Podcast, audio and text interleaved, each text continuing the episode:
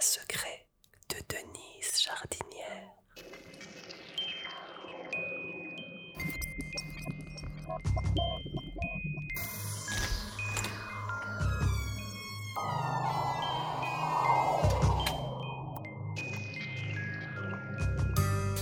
Dans ce 20e épisode de la boîte à secret de Denise Jardinière, je vais vous parler du lancement de la tournée. Encore une fois, voilà, c'est la deuxième partie de l'épisode, euh, de ce dernier épisode, donc qui a commencé la semaine dernière, et c'est le lancement de la tournée, puisqu'on s'est dit que maintenant on allait se, retrouver en vrai dans les théâtres, euh, dans le salon de Denise Jardinière, et qu'on mettait fin à cette première saison du podcast, parce qu'il y aura probablement un jour ou l'autre au moins une deuxième saison. La semaine dernière, on était resté sur cette idée euh, de miracle, de voir toutes ces personnes venir assister au lancement de cette tournée de Denise Jardinière vous invite chez elle, et en même temps à cette évidence que les gens ont besoin de spectacles vivants parce qu'on a besoin de vivants, surtout dans ces périodes où on est on est confiné, on est voilà, tout ça fait qu'on a besoin de vie, on a besoin de vivant, et, le théâtre c'est le lieu du vivant. Euh, c'était incroyable. Je je sais pas si je suis redescendu de mon petit nuage, peut-être, mais en tout cas, je sais que c'est très bon augure pour toute cette tournée qui va nous, amener euh, toute cette saison jusqu'à fin avril avec toute l'équipe de production, donc avec euh, Paul et Benjamin. Et c'était aussi notre première fois à tous les trois dans, dans cette configuration-là. Et ça, ça a été un bonheur de travailler ensemble. Il y a quelque chose de très évident en fait euh, dans l'équipe de production avec Paul et Benjamin où chacun a sa place. On n'a pas besoin de, se faire de, grands discours, de parler longtemps. On sait très bien, euh, on sait très bien qui fait quoi et à quel moment. Et c'est très agréable parce que on, se comprend sans avoir besoin de s'expliquer, de se justifier.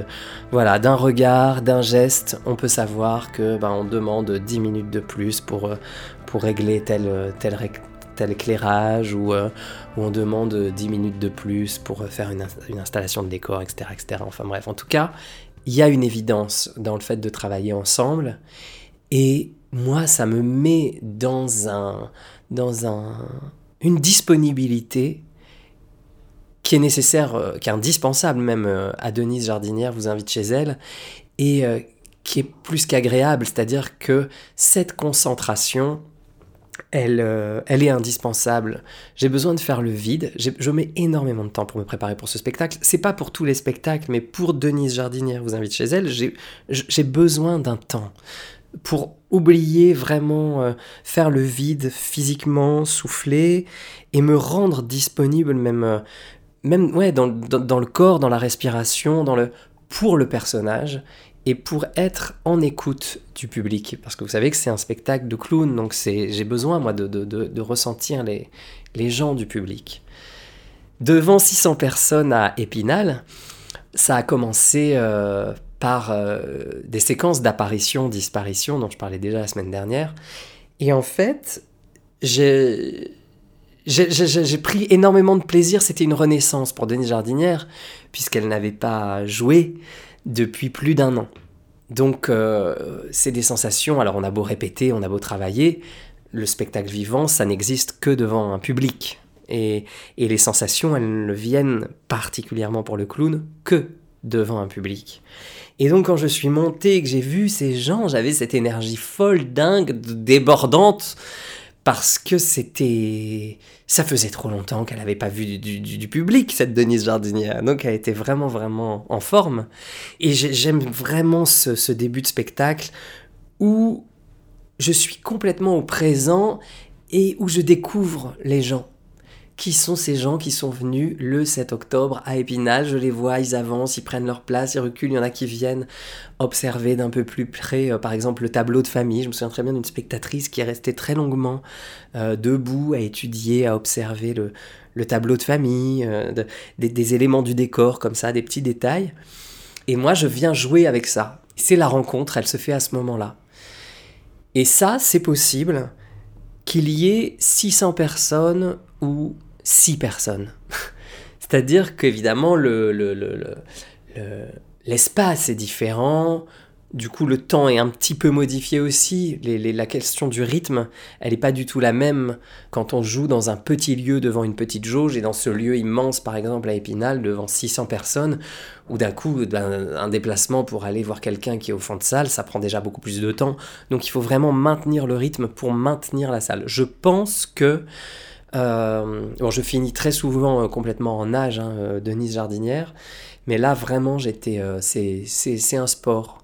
C'est un sport. Je me souviens d'ailleurs en disant ça d'un prof de théâtre quand j'étais enfant ou jeune adolescent, qui, comparait le théâtre à la performance sportive. Pour lui, c'était un sport. Il le considérait comme un sport. Et je dois dire que bah, dans ces cas-là, je le, ressens vraiment. De toute façon, j'ai toujours été d'accord avec cette idée, puisque c'est le corps qui est sur scène, donc c'est vraiment ça qu'on met, en, qu'on met en, en, mouvement, en action, et ça demande de l'endurance, de la respiration, évidemment et de la précision dans le geste, peut-être comme un sportif qui, doit avoir sa précision pour, je ne sais pas pourquoi j'ai cette image qui vient pour faire, vous savez, du saut en hauteur. Euh. Bon, je ne sais pas. la, tournée est lancée.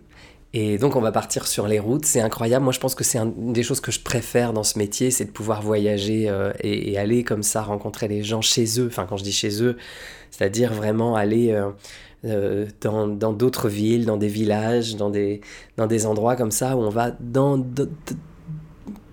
un endroit et on va présenter notre spectacle.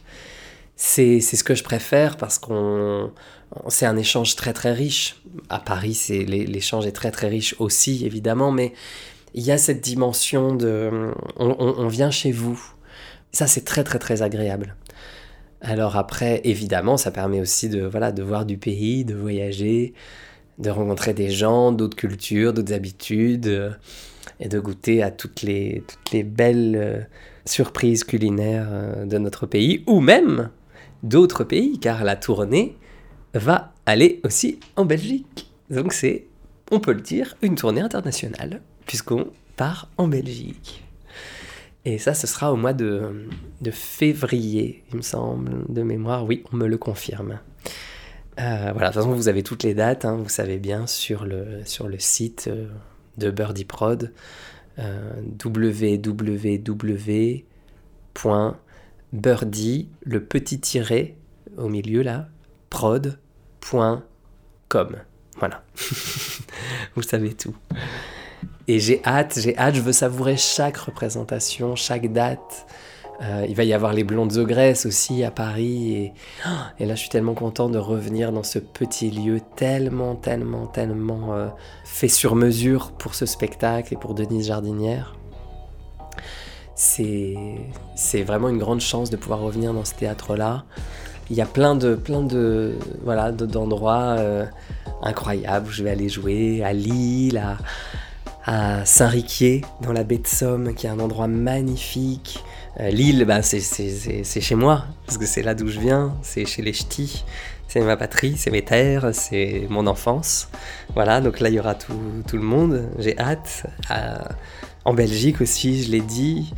Et puis, euh, bon, bah là, on part euh, euh, aussi à Vitry-les-Reims, à Nantes, aux Herbiers aussi. Enfin, je ne sais pas si on dit aux Herbiers ou à Les Herbiers, parce que la ville s'appelle Les Herbiers. Enfin, toujours est-il que ça, ce sera au mois de mars, et c'est près de la Vendée, voilà, près du Puy du Fou, juste à côté. Et puis on ira à Vichy, à Saint-Chef, à Castelnau-le-Lay, juste à côté de Montpellier.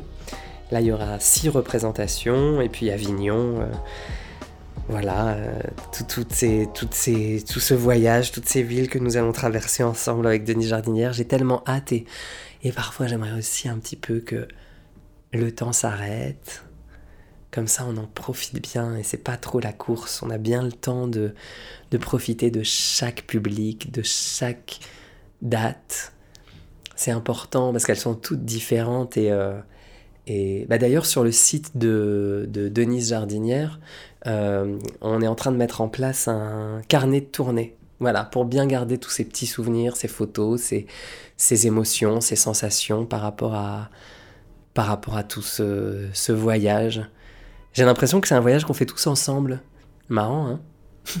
J'ai l'impression que le voyage le fait en fait avec tous les gens qui ont vu Denise Jardinière euh, depuis la création en 2012. En fait, je sais pas pourquoi, mais dès que je dès que je mets cette robe et cette perruque et dès que je, commence à, sortir la voix du personnage, je je, et l'odeur du papier d'Arménie et les chants grégoriens, je, je revis toute l'aventure, tout, tout ça, et, et j'ai l'impression d'à chaque, à chaque représentation, j'emporte euh, tous les gens qui, ont déjà, qui sont déjà venus à, sa rencontre.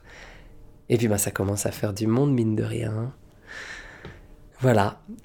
Et ben, j'ai hâte d'être à la prochaine représentation et j'ai hâte de, de rencontrer ceux qui n'ont pas encore rencontré Denise Jardinière, de revoir ceux qui l'ont déjà vu et qu'on savoure tous ensemble eh ben la, le bonheur du spectacle vivant et le bonheur du vivant. Du plus loin qu'il m'en souvienne, si depuis j'ai dit je t'aime, ma plus belle histoire d'amour